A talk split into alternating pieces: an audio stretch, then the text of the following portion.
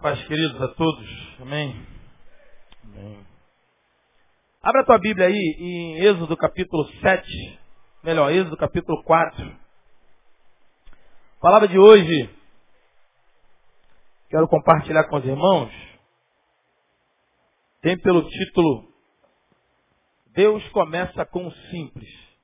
Deus começa com o simples. Aí eu quero que você diga agora para você agora, diga assim, hoje, novamente, hoje, o Senhor me surpreenderá. Agora diga para o seu irmão ao lado aí, hoje, o Senhor te surpreenderá. E sabe por que essa frase tem sido, desde algum tempo, tônica na, nas palavras quando tenho a oportunidade de compartilhar? Porque a palavra, eu me converti lendo a Bíblia em casa, em 1988, vocês sabem a história, quem já é membro aqui há algum tempo. Eu me converti lendo essa palavra em casa, nunca entrei numa igreja evangélica, eu nunca recebi um folheto, nunca participei de uma oração, nunca fui evangelizado. E no mesmo no, no âmbito do futebol, só depois que eu tomei a decisão por Jesus, que eu tive contato com um crente. Mesmo na época jogando futebol, na época eu jogava nos Juniores do América, onde hoje é o Shopping Guatemi. Ali era o campo do Andaraí. E aí o, o, eu vi uma propaganda na televisão do Silas, que jogava no São Paulo na época, falava propaganda sobre o livro chamado Força para Viver. Isso em 1988. Olha como é que eu sou experiente, hein? Aí teve lá, foi um trabalho, um pool de empresários, foi um milhão de decisões naquele, naquele, naquele projeto, um livro chamado Força para Viver. Junto vinha é, é, é, junto com, com o livro vinha o Evangelho de João, fininho. Eu, como um bom jogador, preguiçoso, não li o grosso, o maior livro, li o menor. Né? Li o menorzinho e me dei bem, Evangelho de João. Na metade do livro eu me converti em casa. Em casa, minha mente abriu. Minha mãe era criada no colégio interno, dizia que sabia tudo da Bíblia e eu achava. Eu comecei a relatar para ela os textos dos evangelhos e ela começava contar a história, mas terminava de outra forma. Eu falei, não, não é assim que a Bíblia diz, não. Como eu não diz, meu filho? Eu estudei sempre. Fiz, fiz, primeira comunhão, segunda comunhão, terceira comunhão, quarta comunhão, fui crismada. Eu falei, não, mas não é isso não. E aí eu me converti em casa. Na minha época eu lembro que eu tinha 18 anos. Minha namorada na época tinha 24 anos. Aquele namoro promíscuo do mundo. Me, ah, eu me lembro que você tem com ela em frente à igreja Barão da Taquara, na Praça Seca, falei, olha, eu tenho que terminar contigo, porque ah, entrou uma pessoa na minha vida, ela já sei a mulher, eu falei, não é homem. Ela, que isso, perdi para homem? Eu falei, não, você me perdeu para Jesus. Ela, não, eu quero ir para sua igreja, não, vai para qualquer outra igreja, minha igreja não. Arruma outra igreja para você ir. E ela não acreditou. Ela pensou ficou me seguindo ainda, achando que eu estava namorando ninguém, namorando alguém, e não estava namorando ninguém, eu estava casado com Jesus Cristo. Por que, eu estou falando isso? Por causa da palavra. Então, querido, sempre que eu tenho a oportunidade de compartilhar essa palavra, todo crente deve crer na palavra. Mas é, a minha experiência, no caso, me relata um pouco mais que a experiência que eu tive com essa palavra foi transformadora. Geralmente a gente se converte com a palavra, mas sendo usado por alguém, um folheto. Eu me converti em casa, lendo a Bíblia, somente. Porque eu creio que a Bíblia é, é suficiente para transformar a nossa vida. Amém? Por isso que eu sempre digo é, que essa palavra vai te surpreender hoje. Mas não é por causa do sermão, das anotações aqui, né? Chulas e tal. Não, não é por causa do sermão, é, é, é, o poder exegético, né? Homilético, omelete. Não é por causa disso. Não é por causa do pregador. Não é por causa da palavra. Se eu me converti lendo a palavra sem nenhum ser humano, imagine um ser humanozinho como eu, como você, verbalizando essa palavra com um mínimo de preparo, com um mínimo de busca. Deus faz coisas tremendas. Então, nessa palavra hoje, eu tenho certeza que Deus vai te surpreender. Por isso eu quero que você guarde no teu coração, não feche a Bíblia, mantenha aberta, porque nós vamos ver algumas passagens. Bom, o Senhor trabalha, começa com o simples. Ah, há um entendimento errôneo de que Deus, por Deus fazer coisas maravilhosas, coisas tremendas, como palavra que o pastor Ney usa muito, fenomenológica. E realmente é, Deus faz coisas tremendas. Mas se você reparar, todos os milagres de Deus, ou quase todas as coisas grandiosas que Deus fez, ele partiu de coisas simples. Coisas simples. Sempre foi assim. As maiores manifestações do Velho Testamento, Deus usou coisas simples, como fenômeno da natureza, como um pedaço de madeira para adoçar a água, como uma saliva de Jesus ah, no, no chão, lodo. Sempre coisas simples, porque Deus começa com os simples. Deus começa com as coisas simples. Por que, que Deus começa com as coisas simples? É simples, porque Deus começa a usar aquilo que já está na tua mão. Eu quero lhe fazer essa pergunta, logo depois de ler esse texto. Abre aí em Êxodo capítulo 4. Êxodo capítulo 4. Amém? Todo mundo já abriu? Êxodo capítulo 4. Versículo 1. Então respondeu Moisés e disse, mas eis que na mão, eis que não crerão, nem ouvirão a minha voz. Porque dirão, o Senhor não te apareceu. Deus chama Moisés para libertar o seu povo. Essa história que você já conhece. Aí Moisés dá um montão de argumentos. Aí Deus no versículo 2 diz para ele. O Senhor disse-lhe, que é isso na tua mão? E ele disse, o quê? Uma vara ou um bordão. Quem tem a versão que diz sobre um bordão? Levanta a mão. Muitas pessoas, não me deixam mentir sozinho então. Então, bordão é a mesma coisa de vara. Eu, por uma questão semântica, vou optar pela segunda palavra e nós vamos tratar como bordão. Tá bom? Então, quando Deus chegou para Moisés e perguntou, o que tem na tua mão? Ele disse, um bordão. E aí eu faço a mesma pergunta para você. Eu quero que você, num ato profético, numa questão muito mais além do que só mecânica, eu quero que você olhe para a sua mão agora. Olhe para a sua mão. E reflita sobre essa pergunta. O que tem nas tuas mãos? E a minha primeira cobaia eu vou para o pastor, Denilson, que eu perguntei ele, o que tem nas tuas mãos? E ele respondeu também.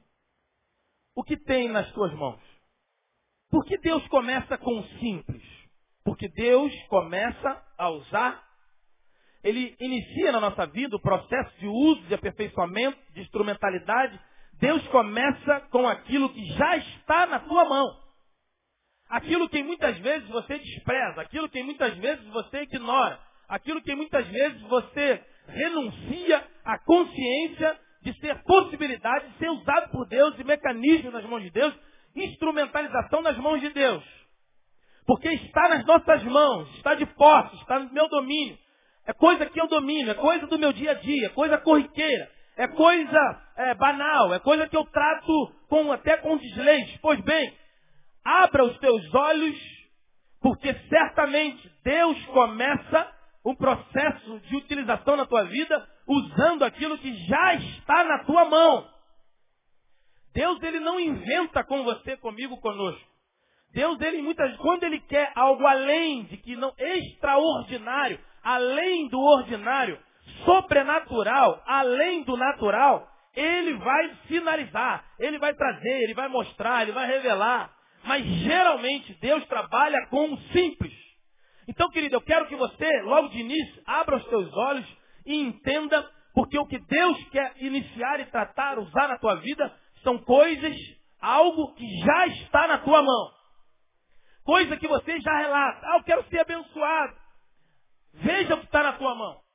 Esse é o instrumento de utilização na tua mão.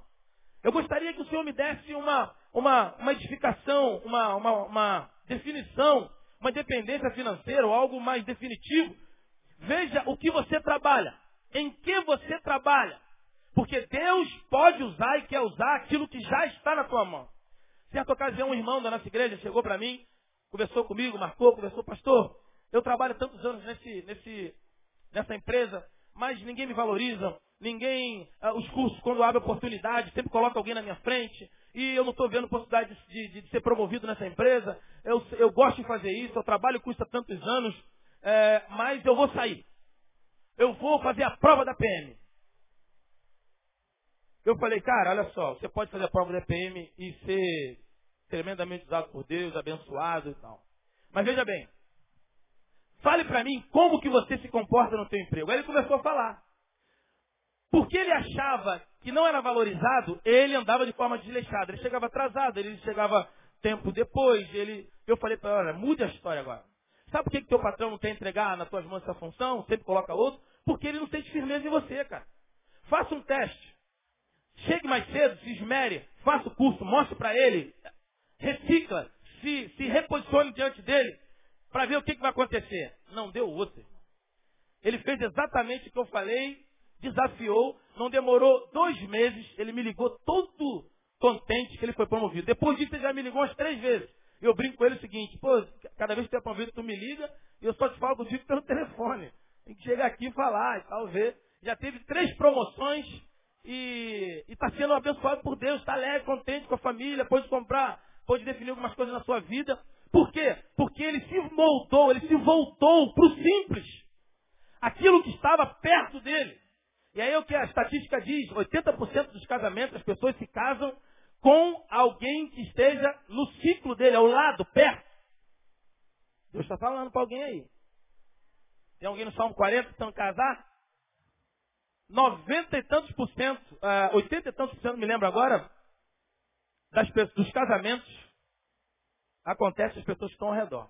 A Bíblia diz, não desprezeis as pequenas coisas. Então, querido, Deus ele vai usar o simples. Por quê? Porque o simples já está na tua mão. Aí Deus pergunta para Moisés, Moisés falou, como é que eu vou? O que, que eu vou falar? O que, que eu vou dizer? Eu estou indo numa função sobrenatural, eu vou dirigir um povo, uma geração, vou tirar de faraó, quem sou eu? E Deus falou para ele, Moisés, o que, que tu tem na tua mão? Ele disse, um bordão. Um pedaço de madeira. O que, que eu vou fazer com o pedaço de madeira? Chegar lá, vou espancar faraó? Não. Eu vou fazer contigo. Aí, no desenrolo aqui do, do texto, depois você pode ler, Deus dá alguns sinais a Moisés, pedindo que ele jogasse a vara no chão, transformou em cobra, fugia, Moisés fugia daquela cobra. Depois ele pegou novamente, virou a, a, a bordão, virou madeira novamente. Depois ele pediu, bota a mão no peito, tirou, estava leprosa, bota a mão no peito de novo, ficou sã. Ele falou, com esses sinais você vai até Faraó. Depois ele enviou Arão para que estivesse sendo boca de Moisés, falando com Moisés.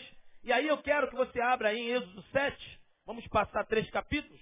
No capítulo 7, abra aí, versículo 10. É o encontro agora de Moisés e Arão com Faraó. Era a hora da decisão, a hora H, o momento chave do encontro. Só que acontece algo que talvez pouco de nós nos apercebemos. Olha aí. Versículo 10. Então Moisés e Arão entraram a Faraó. Disseram assim como o Senhor ordenara. E lançou quem?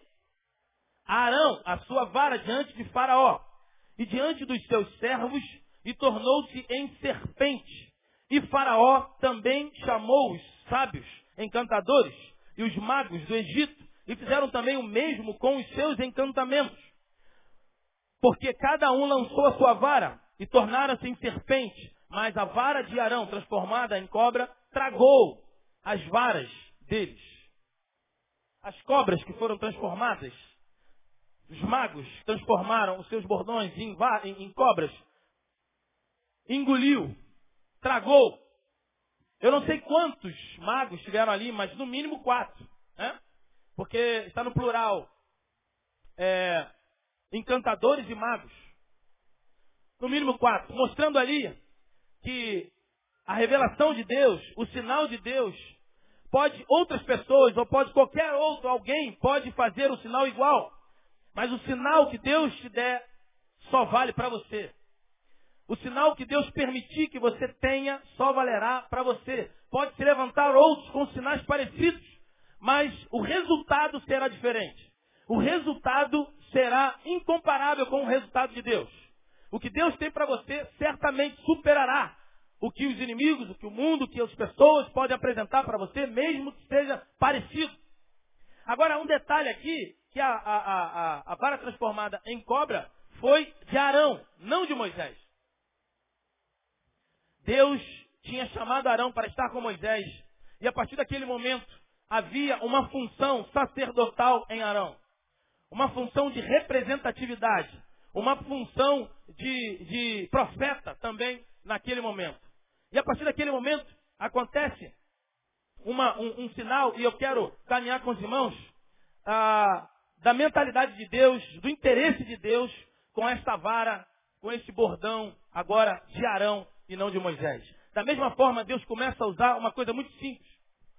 Arão possivelmente estava passando num dia, um dia simples como esse, normal, passando numa árvore, e de repente ele, pela certa idade, ou pelo o, o, a, a, a, o auxílio que ele queria ter, ele cortou um pedaço de madeira, um pedaço de galho, e começou a andar. Começou a servir de uma muleta para ele, começou a servir de um auxílio para subir nas montanhas, andar no deserto. A partir daquele tempo, naquele momento era algo muito simples, era apenas um pedaço de madeira. Era apenas um galho. Mas o simples, quando colocamos diante de Deus, ele se torna extraordinário. O simples, quando colocamos diante de Deus, ele se torna extraordinário. Eu não sei, querido, o que Deus, é, a utilização que Deus tem para você, a forma de instrumentalidade que Deus pode te usar e quer te usar, mas uma coisa é certa, certamente a tua reflexão da forma de ser usado por Deus, do teu questionamento de ser usado por Deus, de realizar a obra de Deus, de se aperfeiçoar na obra de Deus, tanto sentimento que você tem buscado e tem ah, entendido querer realizar. Talvez você tenha esperado de Deus uma Lamborghini conversível, uma Ferrari, para poder pregar uma cobertura. Você tem esperado ter um dom de oratória como de muitos outros pregadores. Você tem esperado Deus te levantar com um dom maravilhoso de cantar. E muitas vezes Deus quer iniciar um processo muito simples na tua vida. Um processo muito simples. E a raça humana é permeada de sinais, grandes sinais que começaram com a simplicidade. Um homem estava sentado debaixo de uma macieira e de repente caiu uma maçã na cabeça dele. Ele descobriu a lei da gravidade. Quem é esse homem? Hã? Quem é esse homem? E rapaz, está convergindo. Quem é esse homem? Isaac Newton? É ele mesmo? Estava sentado debaixo de uma macieira e caiu uma maçã na cabeça dele. E ele descobriu. Lei da gravidade. Batata frita existe, sabe por quê? Porque no dia o cozinheiro estava fazendo sua comida, ele cortou a batata, ele ia cozinhar. E aí ele foi atravessar daqui para o outro lado e caiu uma batata no óleo que estava fervendo para fritar uma outra coisa. Caiu uma batata ali e começou a fritar. E ele, rapaz, está errado. Ele pegou, deve ter botado um pouquinho de sal, porque né, para poder ficar maravilhosa tem que ter sal. E provou. Nasceu a batata frita. De uma forma muito simples. Nasceu a batata frita. E a batata frita hoje sustenta empresas. Foi comercializada e hoje o mundo se dobra a batata frita. Você sabe quem inventou a pizza?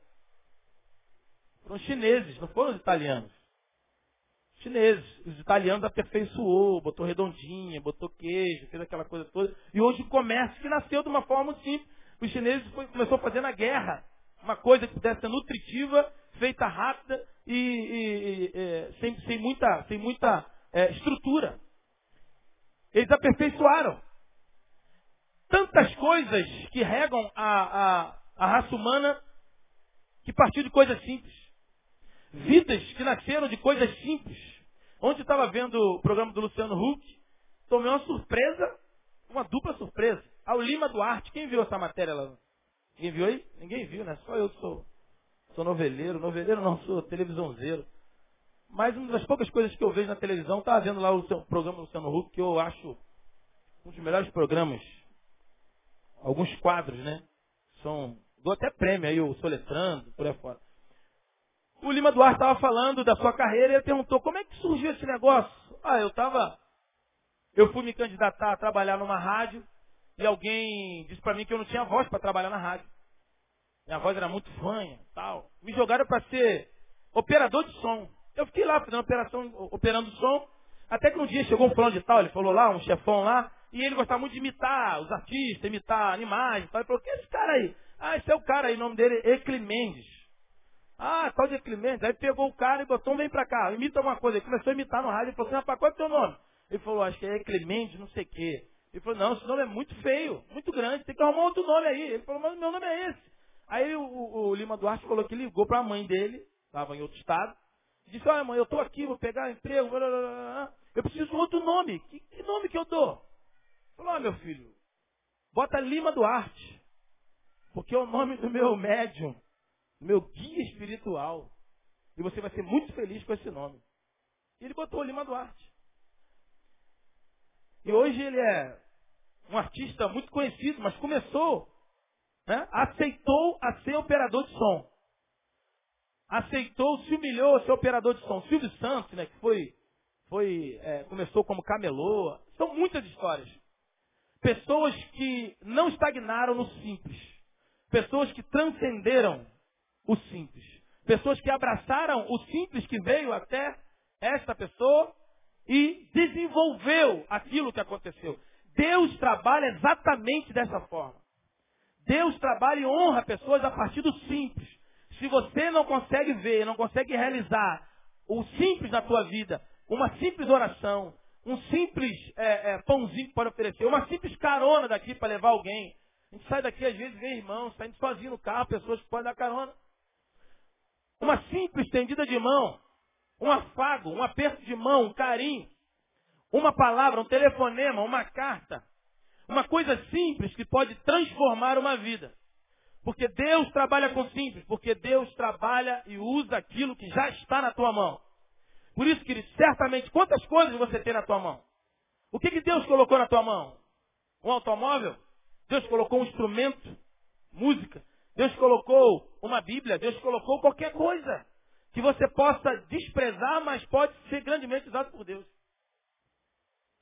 Arão andava com aquele graveto, com aquele galho, somente com o objetivo primário de, de auxiliar na caminhada. Arão andava com aquilo, mas num dia, sem ele esperar, ele chegou no palácio de Faraó junto com Moisés. Arão estava achando que a, até então, até aquele momento, aquele pedaço de, de galho, aquele bordão, aquela muleta, era somente para lhe auxiliar. Num dia ele entrou no palácio de Faraó com Moisés. Ele estava pensando que ia só falar. E na, no exato momento, quem, tinha, quem teve a experiência de sinais foi quem? Moisés. Quem teve a experiência de transformação com o seu bordão, a vara, foi Moisés, não foi Arão. Mas na hora que chegou diante de Faraó, qual foi a ordem de Deus? Lançar a, a, o bordão de quem? De Arão. Quando Arão lançou, se transformou em cobra. Mostrando, querido, para nós, que há simbolismo. Eu queria tratar com os irmãos sobre alguns. primeiro deles, o simples como sinal, referência. O simples que Deus colocou na tua mão pode ser um sinal para você. Um pequeno sinal já é um sinal de Deus. Amém? Um pequeno sinal, uma nuvem de Elias, uma nuvem do tamanho da mão de um homem. É um pequeno sinal de Deus. É ou não é? É. Mas o pequeno sinal de Deus já é um sinal de Deus. Já é suficiente para Deus mover, para Deus agir, para Deus dirigir. Um sinal de Deus já é o suficiente para te conduzir. Por isso Deus diz: olhe para a tua mão. Veja o que tem na tua mão, que eu já te dei. Não ore pedindo coisas a mim, porque eu já te dei algo. E nessa semana, eu estava orando, pedindo a Deus uma provisão. Eu pedindo que Deus trouxesse essa provisão de uma, de uma, do entendimento que eu tinha. Lógico. Mas Deus diz, meu filho, a tua provisão que você quer vai vir com aquilo que eu já te dei. E Deus me lembrou de algumas coisas que Ele já me deu. E eu pude entender isso nessa semana. E já estou providenciando aquilo que Deus já me deu para agir. Porque Deus quer mover coisa na tua vida. Não olhe para a mão do outro. Olhe para a mão do teu irmão aí. Vê se tu vê alguma coisa na mão dele. Olha lá. Você está vendo alguma coisa na mão dele? Não vê. Por quê? Porque o relacionamento, porque a, a, essa, essa atitude não é pessoal. Você está olhando para a mão do outro. Você pode ver na mão do outro um relógio. Você pode estar tá vendo na mão do outro um carro. Você pode estar tá vendo um dom. Você pode estar tá vendo um salário é, exorbitante. Só que isso tudo está na mão do outro, não está na tua mão. O que Deus quer fazer na tua vida, Deus quer fazer daquilo que está na tua mão. Olhe para a tua mão, é a palavra de Deus hoje. Veja o simples que Ele já te deu. É apenas uma vara, é apenas um pedaço de madeira, é apenas um galho, é apenas uma muleta. Sim, mas quando Deus dá uma ordem, você pode lançar no chão, Deus vai te dar um sinal. Olhe para a tua mão, mas é simples, pastor, é apenas um pedaço de pano. Lance o pedaço de pano no chão, siga a ordem de Deus, porque Deus vai transformar esse simples em manifestação dele, em sinal dele, em referência. Outros vão se levantar e vão fazer igual, mas não será o sucesso daquilo que Deus te deu. Deus mandou um irmão aqui abrir uma tenda de açaí. Ele abriu uma tenda de açaí. Monta, ele me chamou, eu, eu estava com ele na época lá, é, comendo lá o açaí dele. É o Chiquinho, né? O Chiquinho tá aí não? Chiquinho vem todo domingo de manhã. Foi pro Vale, né? Foi pro Vale, foi cantar no coral, tá orando, fazendo alguma coisa. Porque ele me, ele me falou isso. Ele não abre nem quarta-feira, nem, nem domingo. Vem aqui. E aí, ele falou para mim, pastor, depois que eu abri a barraca de açaí, um montão de gente abriu a barraca de açaí do lado. E é mesmo, ali na Carombé, Carombé da Costa, um montão de açaizeiro abriu. Um montão de gente. Eu falei, Skin, Deus te deu uma promessa. Ele vai sustentar. Montão de barraca fechou, a do Chiquinho está lá mais próspera do que nunca. Querido, quando Deus dá algo sim, não, açaí, todo mundo está botando barraca de açaí, pastor. Todo mundo não é você. Todo mundo não tem a promessa de Deus. Quem tem a promessa de Deus é você. Aleluia. Glória a Deus. Pode ser simples, querido. Era apenas um pedaço de madeira. Que ele nem imaginara o que Deus ia fazer, porque ele estava confiando e achando que se Deus quisesse fazer alguma coisa, ia usar o bordão de Moisés, não dele. Porque a promessa foi com Moisés. A conversa no monte foi com Moisés. Eu estou aqui só para falar. Quando chegou na hora da decisão, quando a gente jogava, falava na hora, na, na boca do túnel, a última corrente de mão dada para subir, para entrar em campo. Deus falou, pegue a vara de Arão e jogue no chão. Eu imagino que Arão tomou um susto naquela hora. Minha não! O meu bordão não tem sinal nenhum. Sinal de Moisés. O Senhor falou que eu só viria falar. Jogou no chão, transformou e teve um sinal. Porque Deus usa o simples. Porque Deus usa o que já está na tua mão. Agora abre aí Números capítulo 17, eu quero caminhar. Veja o mistério que está, que circunda essa vara de Arão, que é mistério. Esse bordão, esse pedaço de madeira, esse graveto. Uma coisa muito simples. E eu e você poderia cortar e lançar no lixo. Números capítulo 17. Abriu aí? Todo mundo abriu? Amém ou não amém? Número 17. Fica entre o Gênesis e o Apocalipse. Amém? Escrito por Moisés. Não, não é? Moisés escreveu Gênesis, Número, Deuteronômio, Levítico, Deuteronômio. Gênesis, Levítico, Número e Deuteronômio. Esqueceu, escreveu os cinco livros. Agora, como é que Moisés escreveu sobre Gênesis se ele não tinha nem nascido? É, mastiga essa massinha aí. Como é que ele escreveu Deuteronômio falando da morte dele se ele morreu e escreveu? É isso aí. Depois, pergunta para o pastor Denilson que ele vai te explicar tudo isso. Números capítulo 17. Olha aí o versículo 2. Fala, está uma maior confusão, uma trairagem lá no, no, arraial, Israel, todo mundo falando mal de, de, de Moisés, de Arão, povo murmurando. Aí Deus diz, fala aos filhos de Israel e toma deles uma vara para cada casa paterna de todos os seus príncipes, segundo as casas de seus pais, doze varas. e escreverás o nome de cada um sobre sua vara. Versículo 4. E porás na tenda da congregação perante o testemunho, que é a arca, onde eu virei a voz. Deus vai vir. Versículo 8 agora. E sucedeu, pois, que no dia seguinte, aí Deus diz o seguinte, eu vou escolher, aquele que eu quiser escolher, a, vai, a, vara, a, a vara vai florescer. Moisés coloca doze varas, cada uma representando o nome de uma tribo.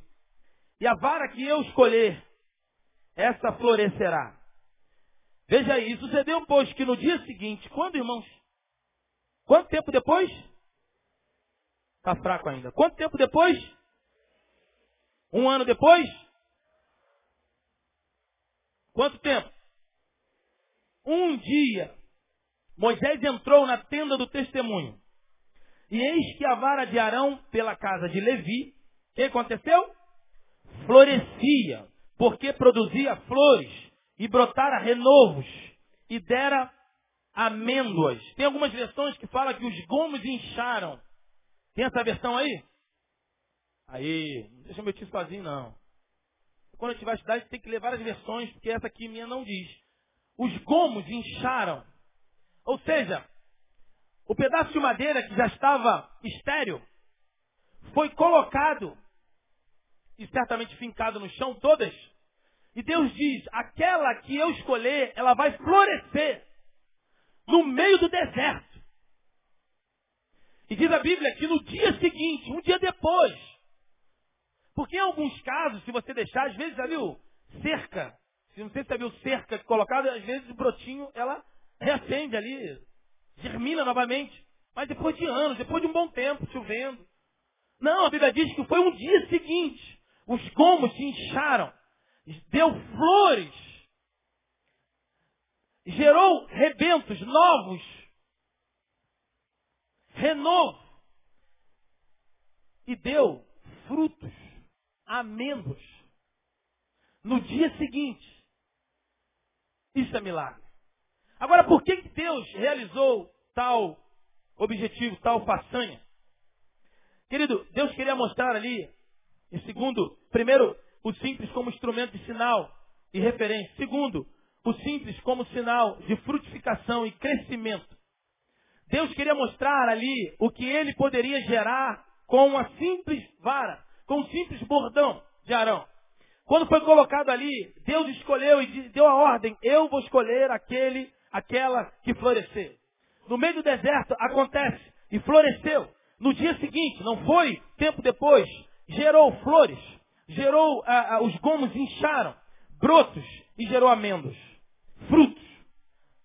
O simples de Deus na tua vida, Deus pode realizar coisas tremendas, como florescer a tua vida, trazer alegria para a tua vida, trazer provisão para a tua vida e a partir daí gerar frutos para sustentar não só a tua família, os teus filhos, sustentar, erguer uma nova família a partir de você, gerar frutos biológicos, frutos materiais.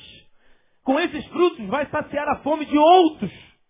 Você vai trazer uma alegria, flores, primavera para a tua vida, tudo a partir do simples. Tudo a partir do simples que já está na tua mão. Coisa que talvez um dia você desprezou. Um dia você só olhou e viu apenas um pedaço de madeira. Apenas era um galho para sustentar, ajudar a tua caminhada. Mas a partir do momento que você entrega isso na mão de Deus, o simples, a partir do momento que você muda a sua ótica em relação a esse simples, a esse elemento simples, Deus pode realizar coisas maravilhosas e extraordinárias. A partir de transformar esse simples num sinal de referência para a tua vida. Segundo, Deus transforma esse elemento simples num ato de frutificação, de crescimento para a tua vida. Deus vai gerar flores na tua vida. Deus vai, ter, vai, vai realizar multiplicação na tua vida. Você quer crescer? Mude a ótica das coisas que Deus colocou na tua mão. Mude a ótica das coisas que Deus colocou na tua mão. Um dia eu estava no mercado escolhendo alguns legumes mercadinho lá perto de casa, E tinha um vaso lá cantando tal, dá para ver que ele era crente. Pelo menos membro de igreja era, cantando, cantando. Daqui a pouco ele foi arrumando, chegando perto de mim, ele começou a destratar e falar mal, você quer mexendo com os legumes, você não de qualquer jeito. Reclamando do patrão, reclamando do, do mercado. E eu falei para ele, querido, seja bênção no lugar onde Deus te colocar. Deus te colocou aqui. Qual é a tua função? Ah, eu tenho que arrumar aqui esses legumes. Sabia que você pode estar adorando a Deus arrumando esses legumes? Ele falou, é mesmo. Então, esqueça o teu patrão, cara. Quem te colocou aqui foi Deus. Quem te sustenta é Deus, não é teu patrão, não. Quem te sustenta, o dinheiro que você recebe, o salário, cara, isso é só um mecanismo que Deus faz. Então, passe agora, ao invés de reclamar do teu patrão, da hora, de quem for, do Lula, não sei de quem, passe a adorar a Deus arrumando esses legumes. Ele falou, poxa, você é crente, né? Eu falei, é, de vez em quando, a gente faz o que pode. Aí conversei com ele, falei, ele falou, pô, pastor, obrigado. É isso. O simples. Agora pense comigo, querido. Se o cara não consegue adorar a Deus, servir a Deus, arrumando legume, destratando tomate, coitado. Tem nada a ver com pagode. Botando a cebola com tomate, misturando de qualquer jeito. Ele tinha que tirar os legumes que já estão podres e deixar só os bons. Se o cara não consegue servir a Deus ali, como é que Deus vai dar uma igreja na mão dele? Como é que Deus vai dar um ministério para ele tocar? Como é que Deus vai botar ele para pregar? Como é que Deus vai dar? Não é Deus, querido. Ah, mas falando de tal faz. Não é Deus que dá. Não é Deus que dá. Não é Deus que coloca. Se você quer crescer, quantos querem crescer em Deus? Aí levanta a mão. Amém. Se você quer crescer, você quer multiplicar, quantos querem multiplicar diante de Deus? Quantos querem frutificar? Diga, eu quero frutificar no Senhor. A ordem de Deus para Adão e Eva de crescei-vos e multiplicai-vos. A unção de crescimento, de multiplicação, nasceu do barro. Deus deu uma ordem para multiplicar e crescer, encher a raça humana, encher o planeta, crescer e tomar posse. Deus levantou reis, Deus levantou profetas, sacerdotes, apóstolos, discípulos, a partir do barro. Quando Deus pegou o barro e começou a fazer Adão e Eva, Deus sabia que do simples ele iria levantar gerações. Deus, quando começa a fazer você, Deus sabe que do barro vai fazer homens e mulheres que vão servir e vão gerar vidas através de você. Porque Deus inicia do simples. O avivamento que tivemos, a reforma que tivemos, nasceu com poucos homens. Martim Lutero, João Quinox, Calvino, cada um no lugar. Deus foi levantando um em cada um, achando que ele estava sozinho. Quando eles se levantaram, Deus juntou uma multidão de gente. O mundo foi varrido com o evangelho refeito. Porque alguns homens se colocaram isoladamente. Deus mostrou que Deus pode fazer com um. Deus pode influenciar uma geração a partir de um homem que se coloca diante dele. Você e Deus já é a maioria, alguém já disse. Se você se colocar com o teu simples, querido, ah, Deus vai fazer maravilhas. Deus vai fazer coisas tremendas. Deus vai fazer coisas que você nem vê. Deus pode frutificar na tua vida. Eu quero chamar a atenção para você numa outra coisa. Qual foi o fruto que nasceu a partir desse, dessa vara aí, desse galho? Você pode ver aí, está escrito aí. Qual é? Qual? Amêndoas. Você tem certeza, a Bíblia não diz, mas você tem certeza, você sabe de qual galho era essa árvore? De qual, ou melhor, de qual árvore era esse galho que era a vara de Arão, que era o bordão? De qual árvore era? Você sabe? A Bíblia diz que gerou amêndoas. Eu fui ler o comentarista, o comentarista embarcou nessa, foi embora. Aí, aí viajou na maionese. Mas a Bíblia não diz. Poderia ter sido galhos de amêndoa. Não poderia? Poderia. Mas a gente está aqui para isso. Para escafunhar essa palavra. Pode não ter sido tirado da amendoeira. É bem possível. Poderia ter sido de outro galho.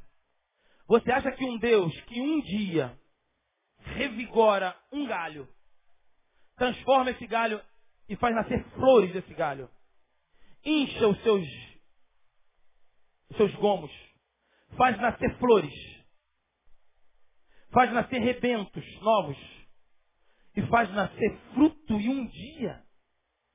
Você acha que esse Deus precisaria realizar isso a partir de um galho que saísse de uma amendoeira? Não. Se esse galho fosse de uma oliveira, ou de qualquer outra árvore, é possível? É. Sabe o que, que essa palavra nos mostra? Que Deus pode frutificar na tua vida, independente, independente da sua condição natural. Sabe lá o que é isso? Mas eu não tive estudo. Mas eu não fiz faculdade. Mas eu não tenho preparo. Mas eu não tenho mais idade. Mas eu não tenho o português adequado. Eu não tenho o poder econômico para realizar. Eu não tenho carro. Eu não sei pregar. Eu não sei orar. Eu não sei andar. Deus pode multiplicar independente da sua condição natural. Independente da sua origem. Quando Deus dá uma ordem, você tem que frutificar. Porque a frutificação de Deus renasce do sobrenatural. Querido, esse que se fala aqui, parece um, um papagaio empinado, eu não conseguia falar nada até os 18 anos de idade, eu era tímido. Não conseguia pronunciar a palavra diante de ninguém. Eu chegava na festa para tirar uma onda, para ser o cara, eu tomava um copo de vinho quente. Ficava todo empolgadinho. Se eu chegasse e não tivesse vinho, eu ia embora. Porque eu não gostava de cerveja, não gostava de nada. Só gostava de tomar um negocinho de um vinho quente, para ligar logo. Aí eu chegava, pedia um copo e ia direto. Festa no bar, eu chegava lá no, no, na época, na minha época era o tal do break, né? Michael Jackson, aquele negócio todo. Eu chegava lá, aí, dá um vinhozinho. O cara, não, não, eu quero do quente. Já me dava o quente, o plau, tomava, já ficava legal. Aí pronto, ia. Era, era o cara da festa. Porque eu não conseguia encarar ninguém. Eu dormia até os 18, até minha conversão eu dormi dormia com a minha irmã mais nova. Porque tinha medo de dormir sozinho. Eu tinha medo de escuro. Com 18 anos de idade. Morávamos num lugar e tinha um cachorro chamado Hulk. Ele era todo preto, só as patas brancas. Nossa quintal era de caquinho, aqueles caquinhos, lembra? E eu chegava em casa, aí eu falava, Hulk, Hulk, de Miguel para ele vir comigo logo, né? Com medo, porque era escuro. A, a, a, o quintal da minha casa, onde eu morava, lá em Rocha Miranda, e eu tinha medo. E eu falava, Hulk, Hulk, às vezes ele não vinha, me quebrava. Eu, Hulk, Hulk, pô, tava dormindo, sei lá. Aí às vezes ele vinha, e ele vinha que, era unha de cachorro. No... E eu só via as patinhas brancas dele vindo. Eu falei, meu Deus, tem que ser ele. Aí quando ele chegava, ei, beleza, é brincando comigo até o final. Até os 18 anos, o negócio de Papai Noel é um negócio sinistro, meu irmão. Eu falei uma vez, até no debate, negócio de Papai Noel. Minha mãe trancava a casa, fechava a porta, fechava a janela, trancava tudo. No dia seguinte tinha brinquedo lá dentro. Para dessa. Como é que o Papai Noel entrou aqui? Não tem chaminé na minha casa? Minha mãe trancou tudo. Eu ficava boladaço. Se o Papai Noel tem a chave, alguém pode pegar também. É, neurose, né? Neurose. Eu já com 18 anos sabia que não tinha Papai Noel. Mas pais, meus irmãos, negócio de botar negócio na, na janela, não, bota para se ele quiser deixar lá na sala. Não deixava a janela aberta, não. Medo, medo, medo. Até que Jesus transformou. Entrou, me converti. Medo foi embora. Certamente de ordem espiritual. Mas, querido, por que, que eu digo isso? Porque pode, você pode ser quem for. A tua origem de infância, traumas talvez que você carregue, problemas, pessoas que você ainda não perdoou. Você se sente inapto em algumas áreas por causa de problemas anteriores. problemas de infância, que acarretam e que te levam a entender que você é inapto, que você não tem condição de fazer, que você jamais vai falar em público, porque no dia que você foi falar em público, todo mundo riu de você e seu pai te bateu, o que for. Seja o que for, que acontecer, eu não sei qual é a sua origem, seja qual for a sua origem. Quando Deus libera uma ordem para frutificar, você vai frutificar. Porque é a ordem de Deus. Para que você frutifique sob a ordem de Deus, você precisa crer na ordem de Deus. E Deus tem pressa, porque diz a Bíblia que no dia seguinte ele respondeu a oração. No dia seguinte ele realizou. Não foram muitos dias, porque Deus tinha que responder rápido diante da circunstância que estava instalada no arraial. Havia um burburinho, uma desconfiança sacerdotal quanto a Arão. E aí Deus fez o seguinte: Deus poderia resumir tudo, né? Bota Adão, amanhã, meio-dia, manda Arão ficar em pé em frente a tenda do concerto, que eu vou sair galho da cabeça dele. Vou sair, vou frutificar, vai sair frutos do corpo de Arão. Pronto. Mas não. Deus fez um esquema humanizado de uma contextualização humana para que os homens, com a relação humana, com a linguagem humana, com o mecanismo humano, para que os homens vissem, entendessem a autoridade de Deus na vida de Arão. Esse mecanismo que Deus faz é um mecanismo para referendar, para autenticar, para cunhar a autoridade sacerdotal de Arão. Por isso ele diz, ah, traga diante do concerto, tenda do concerto, capítulo 17. Né? O que, que ele diz aí, versículo? Versículo 4. E as porais na tenda da congregação.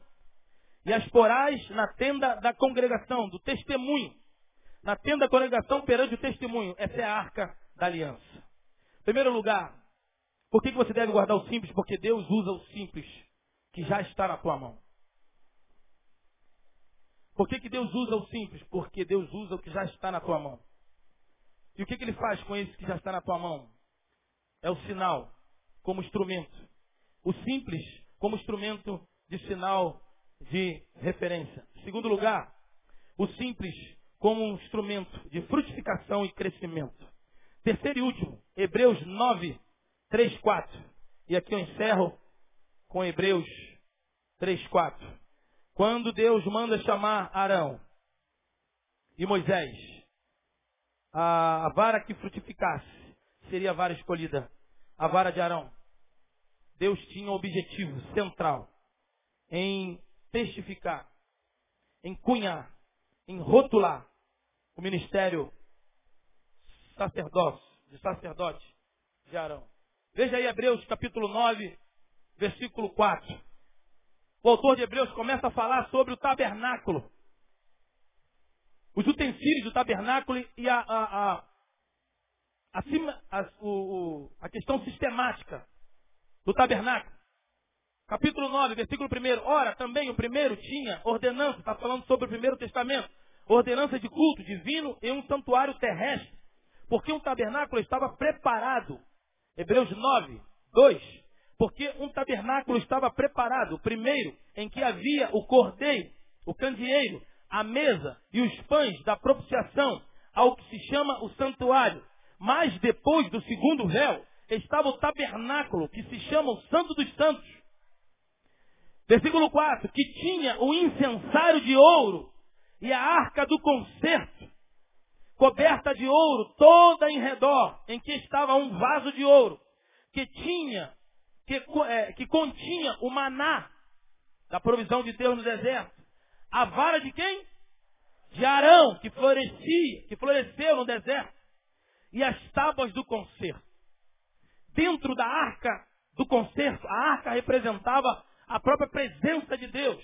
E ela ficava dentro do tabernáculo, no Santo dos Santos, no lugar santíssimo, depois do véu, onde só os sacerdotes podiam entrar para ministrar.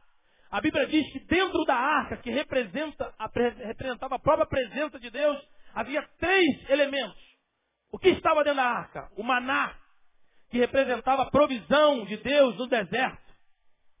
Estava lá também a vara de Arão, que representava a marca do sacerdote, E terceiro, as tábuas, que é a lei de Deus. Esses três elementos que Deus julga, eterniza, extremamente definitivo e definidor na história do seu povo. E ele faz um simbolismo. Entre as três estava quem? A vara de Arão. A vara de Arão foi usada por Deus para transformar, surpreendentemente, não a de Moisés, mas a de Arão. Muita gente pensa que foi a vara de Moisés diante Faraó, mas não, você viu a vara de Arão. Deus usa o simples. Apenas uma vara, apenas um bordão, apenas um pedaço de madeira, um galho. Deus usa para transformar como sinal diante de Faraó. Deus usa a vara de Arão para é, frutificar, florescer no deserto. E Deus usa a vara de Arão para eternizar, para uma representatividade do concerto, do pacto, da nova aliança, de um concerto eterno. O que é simples para você, Deus pode eternizar. O que é simples para você pode ser referência eternamente para uma geração, para a tua vida.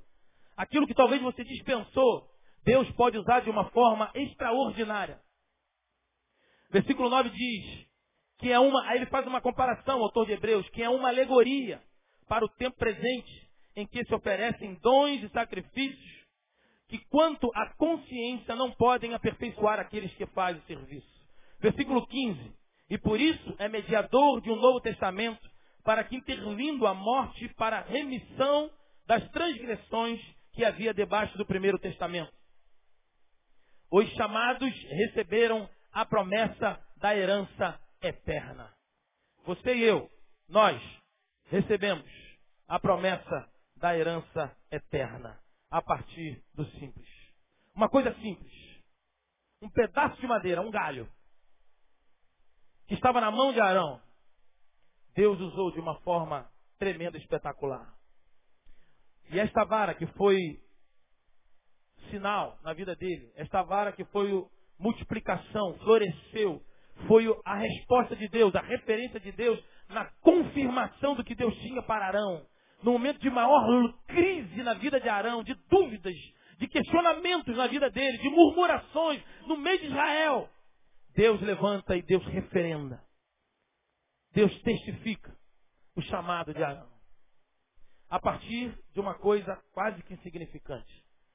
Aquilo que possivelmente você despreza, exatamente, sabe por que, Deus usa aquilo que nós desprezamos? Porque ninguém quer. Ninguém quer.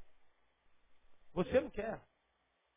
O diabo, olha aí, esse cara aí, vou pegar esse cara, nada, deixa esse cara para lá. É esse elemento desprezível que Deus quer. Sabe por quê? Porque Deus é expert em transformar. Nós somos feras em transformar laranja em bagaço. Deus é expert em transformar bagaço em laranja. Ele dá ordem de voltar o sumo da laranja. Ele restitui os gomos da laranja, tornando o suco novamente, recompondo a sua casca e tornando ao caule da laranjeira. Esse é o Deus que transforma o bagaço na lata de lixo que ninguém mais quer.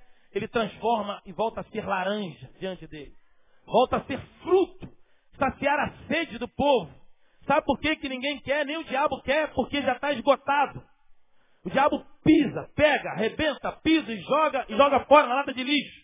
E quando na lata de lixo esse elemento faz uma oração a Deus, como Jonas, pode estar no fundo do mar, no esgotamento, no fracasso, a sua empresa, a sua vida, a tua esperança contra concurso, contra provas.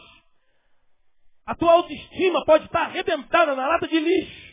Se você levantar os teus olhos e olhar para o cruz do centro, a cruz mais alta, e fizer uma oração e se colocar diante de Deus, Deus vai renascer. Deus vai fazer florescer a tua vida no meio do deserto. Porque Ele é o Deus que restaura todas as nossas vidas. Aleluia. Glória a Deus. Amém, querido. Que você receba essa palavra. Que você cresça. Que você possa frutificar. Multiplicar. A partir do simples. Não se engane. Deus não trabalha com favoritos. Deus não trabalha com extraordinário. Ah, Deus trabalha com simples. Deus trabalha com as coisas simples que está na tua mão. Por isso, se você tem um violão, frutifique através do violão. Se você só tem um livro, se você só tem um sentimento de orar pelas pessoas, frutifique. Uma irmã na igreja Batista Boas Novas, lá em Jacarepaguá, ela me relatou, ela já de idade. Ela falou, meu filho, eu não posso mais pregar o evangelho, porque eu não tenho mais condição de pregar para jovens. Mas um dia Deus me deu um sonho que eu estaria pregando para jovens, muitos jovens. Como é que é isso? Eu estou com quase 80 anos. Como é que eu vou sair atrás dos jovens quando eu chego, não sei falar mais nada, não sei computador, não sei rock, não sei nada. Como é que eu vou pregar para jovem? Aleluia. Mas um dia Deus acordou de manhã e Deus disse para mim, o que, que você tem em casa? Ela falou, Senhor, eu só tenho uma garrafa d'água, um copo. E Deus falou para ela, bote uma cadeira lá no Largo do Remi, na Curicica. Bote uma cadeira lá no Largo do Remi, pare lá. E eu vou trazer jovens para você evangelizar. E ela fez isso. Ela botou uma cadeira, uma garrafa de água, um copo. E muitos jovens vinham. Senhora, essa garrafa, você me um copo d'água? Pode, meu filho. Mas antes de você beber esse copo d'água, eu quero falar de você da água da vida. E ela falou que muitos jovens, muitos jovens se prostraram a Cristo ali no Largo do Remi. Sabe o que é isso, querido? São pessoas que usam o simples, que não relutam com Deus a partir da ordem que Deus dá. Se Deus mandou, vai para o Largo do Remi com um copo d'água, que eu vou trazer uma multidão de jovens para você evangelizar. Ela foi. E ali ela ganhou mais jovens do que toda a sua vida. Ela ganhou mais jovens do que qualquer outro jovem da sua igreja. Sabe por quê? Porque quando Deus dá uma ordem, Deus não olha para a sua origem, nem para a sua condição natural. A ordem de Deus é lançada no mundo dos espíritos. A ordem de Deus é lançada no sobrenatural. E quando Deus dá uma ordem, essa ordem frutifica porque é a ordem da boca de Deus. Creia, olhe para a tua mão e veja o que tem na tua mão. É muito simples, pastor. É apenas um objeto. Esse objeto, Deus vai dar uma ordem. Vai sair uma ordem da boca de Deus. A boca de Deus sai um som de muitas águas, diz Apocalipse. Um som de muitas águas. Olhe para a tua mão.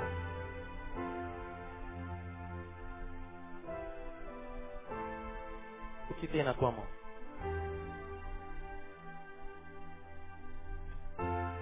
Senhor, eu só vejo marcas.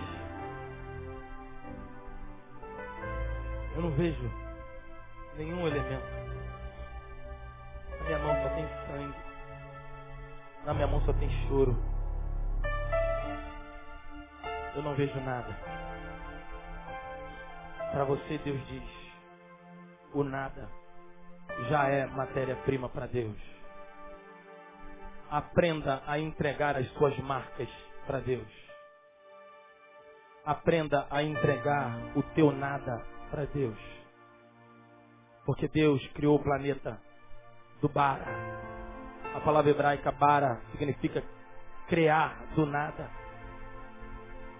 Pode confiar nele, porque ele é expert em criar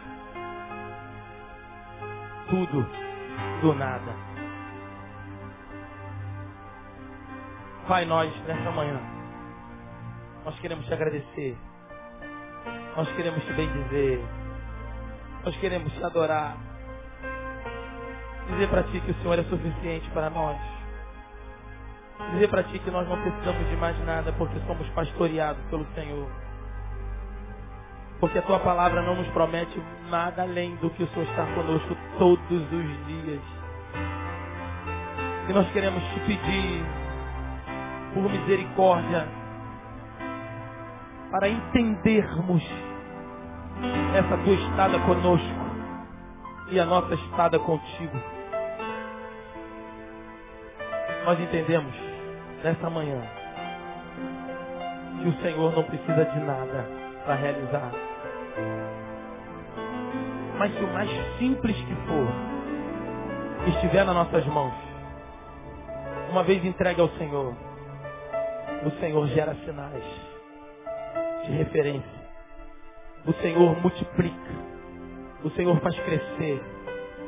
E o Senhor eterniza um acordo com o Senhor. Tudo a partir do simples.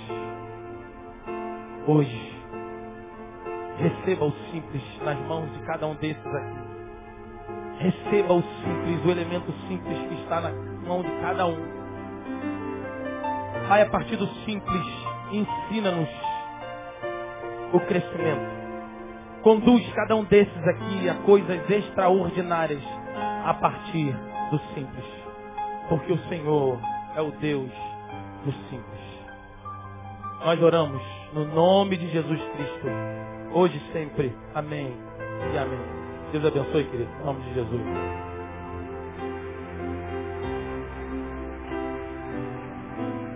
Vou em paz, queridos, até 18 horas, se Deus nos permitir.